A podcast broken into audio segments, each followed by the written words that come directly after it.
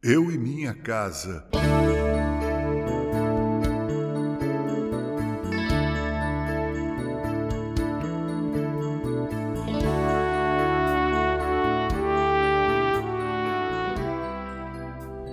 Em seu discurso de despedida, Josué, o grande conquistador e substituto de Moisés, disse ao povo de Israel: Agora, pois, temei ao Senhor e servi-o com integridade e com fidelidade.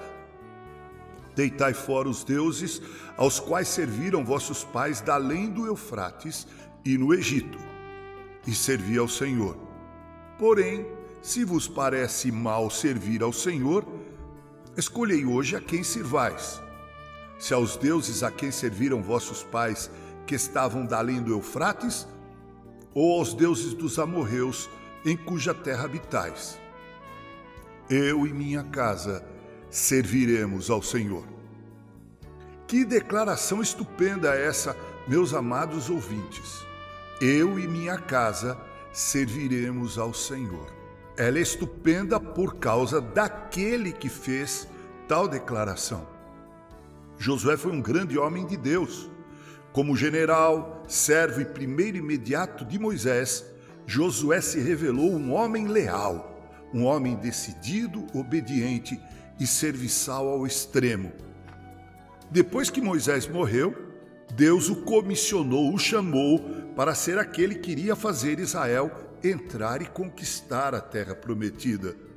Deus disse a ele que seria seu companheiro nesse empreendimento. Josué fez a lição de casa. Ele conquistou e fez o assentamento das doze tribos de Israel naquela nova terra, terra de Canaã, que agora lhes pertencia por decreto divino, no cumprimento da promessa que Deus fizera ao pai Abraão. Eu e minha casa serviremos ao Senhor é uma declaração extraordinária também porque foi feita pelo homem Josué, líder também de sua casa, chefe de sua família. Josué toma a frente e diz ao povo nesse seu discurso: Escolham os deuses a quem vocês irão servir. Eu e a minha casa serviremos ao Senhor. Essa declaração é de indubitável valor, também porque afirma que sua casa, sua família, iria servir ao Senhor e não se servir dele. Servir aqui tem a ver com adoração.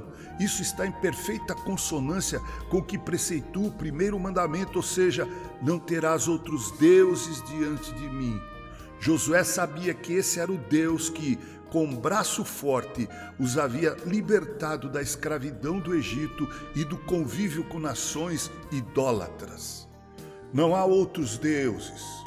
Josué sabia que a idolatria era um ato no qual os homens produziam para si deuses dos quais queriam se servir, dos quais queriam dispor a bel prazer, mas o Deus de Israel era o único Deus vivo, o único Deus real e que cabia a ele Josué e sua família servirem a esse Deus e não se servirem dele.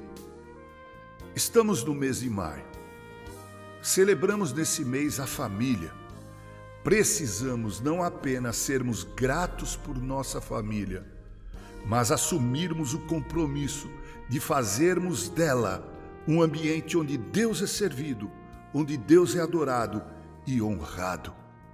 Que Deus assim abençoe você, abençoe a mim e as nossas famílias. Com carinho, Reverendo Mauro Sérgio Aiello.